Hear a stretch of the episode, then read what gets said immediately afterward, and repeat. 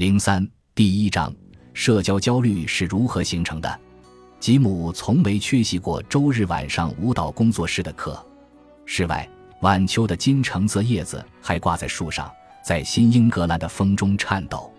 室内，宽敞的大厅像个婚宴厅。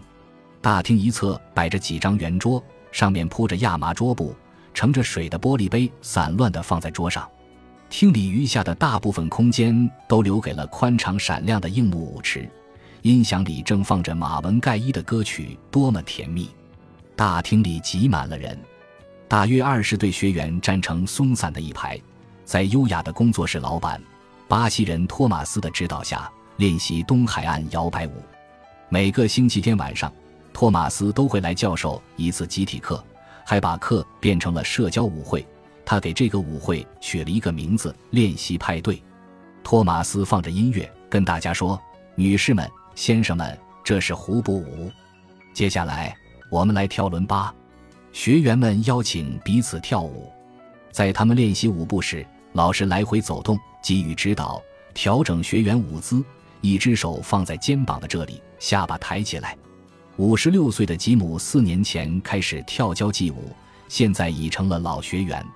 他身材修长，一头红发修剪整齐，显示出他的爱尔兰血统。一天晚上，当小哈利·康尼克的歌曲《一个眼神，一个微笑》最后一个音符放完，学员们都放慢了舞步时，托马斯靠近麦克风，眼中闪过一丝光亮，问道：“现在，请大家把舞池留给真由美，好吗？”吉姆有点困惑。托马斯总是一首接一首的连着放歌。好让大家一直跳下去，但那晚不太一样。真由美是吉姆的老师，所以他礼貌性的鼓掌，转身走向一把折叠椅。托马斯继续说：“今晚我们将为大家献上一场惊喜表演——生日舞会。”吉姆呆住了。那天是他的生日，他们怎么知道？他没有告诉过任何人。他只好转身回到舞池，目光划过几十个人。真由美在一圈旁观者中站着，她面带微笑，向吉姆伸出了手。时间和练习改变了一切。四年前，吉姆做梦也想不到自己会参加任何聚会，更别说是舞会。在舞会上，他得主动邀请女舞伴，在镜子前当着众人跳舞。吉姆成长于二十世纪六七十年代，在多切斯特的爱尔兰天主教教区长大。那里是波士顿市中心的一个工人阶级社区。吉姆的父亲性格沉着稳重，在哈佛当了三十年的场地管理员。吉姆的母亲是一家保险公司的秘书。吉姆和弟弟瑞安在波士顿一栋三层公寓楼里长大。公寓楼里各家户型相同，公寓门廊连着木质台阶。放学后，吉姆、瑞安和邻居家的孩子们就会在街上闲逛。孩子们经常在一起玩街头曲棍球，轮流从街边的汽车下勾出滚进去的曲棍球。玩累了，他们就会成群结队去街角杂货店，用零花钱买他们几乎每天必买的饮料和小吃。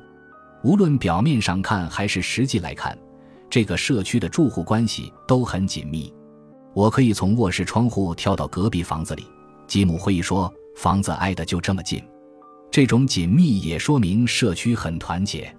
如果有陌生人出现，周围的人会马上注意到，他们会走过去问陌生人：“有什么需要我帮你的吗？”所有人也会密切注意着孩子们。吉姆说：“住在那里很安全，虽然有时我也会招来小麻烦。我和弟弟出去玩，妈妈告诉我们不要过林登街，但我们还是会跑过去玩。等回到家，妈妈就会罚我们禁足。”我问他：“你怎么知道我们去那儿了？”他说：“奥尼尔太太看到你们了，她给我打了电话。我们做了什么坏事都逃不过大人的眼睛。同时，无论去哪里，我们都是安全的。我不想在别的地方长大。社区里爱尔兰人的眼睛时常从公寓楼的窗户向外张望。对吉姆和他的朋友们而言，这意味着安全；但对吉姆的母亲梅芙而言，就是另一回事了。”不管吉姆和瑞安是去学校、教堂参加家庭聚会，还是去打曲棍球，在他们蹦跳着下楼出家门之前，梅芙每次都要仔细的检查下。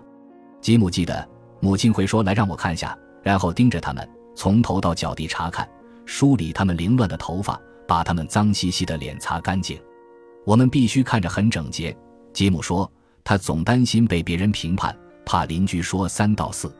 比如一群女人聚在一起，摇着头咯咯笑着说：“我的天哪，你那天看到梅夫家的小子们了吗？”等吉姆他们回到家，还有另一套流程。孩子们在橱柜里找零食吃时，梅夫会问：“你们今天碰到谁了？看到哪个邻居了吗？”吉姆回忆说：“当时我们就像活在鱼缸里，总在被审视。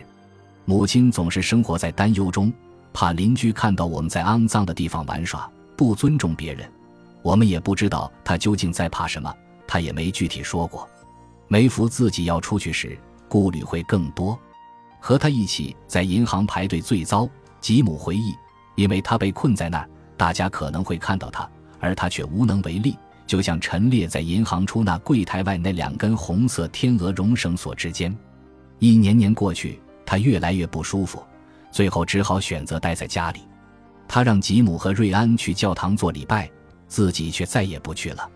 吉姆解释说：“我想妈妈太害怕见到别人了。”于是他让我们去教堂，这样邻居就不会说什么。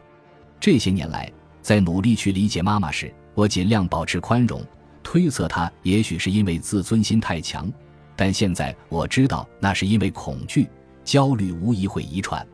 如果一个人的一级亲属里有人有焦虑障碍，比如吉姆父母中一方有这个障碍，那么这个人患焦虑障碍的风险就会增加三至五倍。但心理遗传学还是个谜。即使对最投入的科学家来说，它也是个让人抓狂的谜团。为什么呢？首先，与镰状细胞贫血不同，焦虑不是由单个基因控制的。目前我们还不清楚焦虑是少数基因的大影响，还是很多基因小影响的结果。还有一个问题叫表型复杂性，意思是焦虑就像神话中的九头蛇海德拉。当然，社交焦虑也有各种临床表现。如强迫症、惊恐发作、害怕蜘蛛等，我们很难想象这些不同的花是如何从同种基因的种子中萌芽的。其次，焦虑不是客观情况，至少目前仍没有能够确定焦虑的实验室测试。我们不能在显微镜下通过观察吉姆或梅芙的血样看到焦虑。焦虑的诊断结果都是基于自我报告。尽管我们的基因表达焦虑已有上千年历史，但是关于社交焦虑障碍的描述，一九六六年才首次出现在文献中，直到一九八零年才被明确命名为障碍。因此，我们还不清楚现代的人工诊断是否适用于我们古老的基因组。最后一个难题是基因和经验，它们像咖啡和奶油混成的漩涡般很难分离。性情驱动我们每天的选择。但我们喜欢待在家里读书，反映的是一种特定的基因组合，还是我们读书久了成习惯了呢？简而言之，焦虑是否遗传一清二楚，而是怎么遗传的则没人清楚。除基因外，社交焦虑的种子也会通过习得播下。在某个时间点，像吉姆一样，我们习得了害怕别人的评判，习得了隐藏潜在的羞辱。这一习得可能是通过某一段经历而被铭记的，比如在全校师生面前突然呕吐，或是在拥挤的餐馆里突然惊恐发作，好心的服务员叫来了救护车；可能是一次可怕的目击经历，比如看到自己朋友被欺凌，或是看到某个同学日复一日的被某个老师贬损；也可能是因为成长在一个认为社交没意义而不与人交往的家庭里。无论以哪种方式习得社交焦虑。这都让我们产生了同样的恐惧，害怕他人发现我们自己在做蠢事，害怕被他人揭露。这些习得经历往往不易察觉，无法准确定位。对我来说，和很多人一样，没有真正的开始，只是一直如此。吉姆从母亲梅芙那儿学到的就是，无论走到哪儿，都有人在看他，在评判他。奥尼尔太太的告状电话就是证明。多年来。就像溪水流过基岩，日久磨出沟槽一样，社交焦虑已悄无声息地存在于吉姆身上。五十年后的今天，他说：“我总觉得别人在看着我，觉得他们会发现我有什么地方做的不对。母亲在我和弟弟身上灌输了这种思想。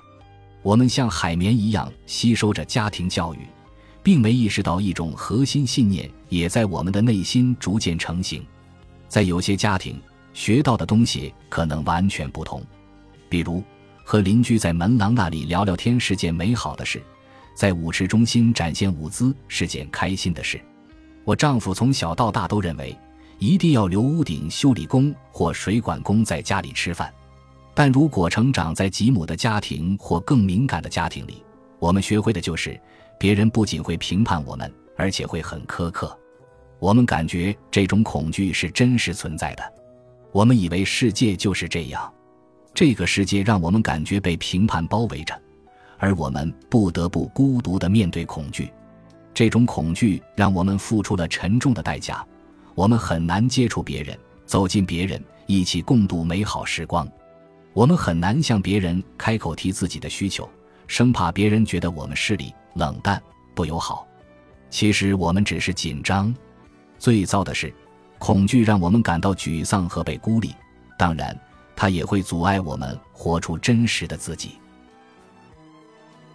本集播放完毕，感谢您的收听。喜欢请订阅加关注，主页有更多精彩内容。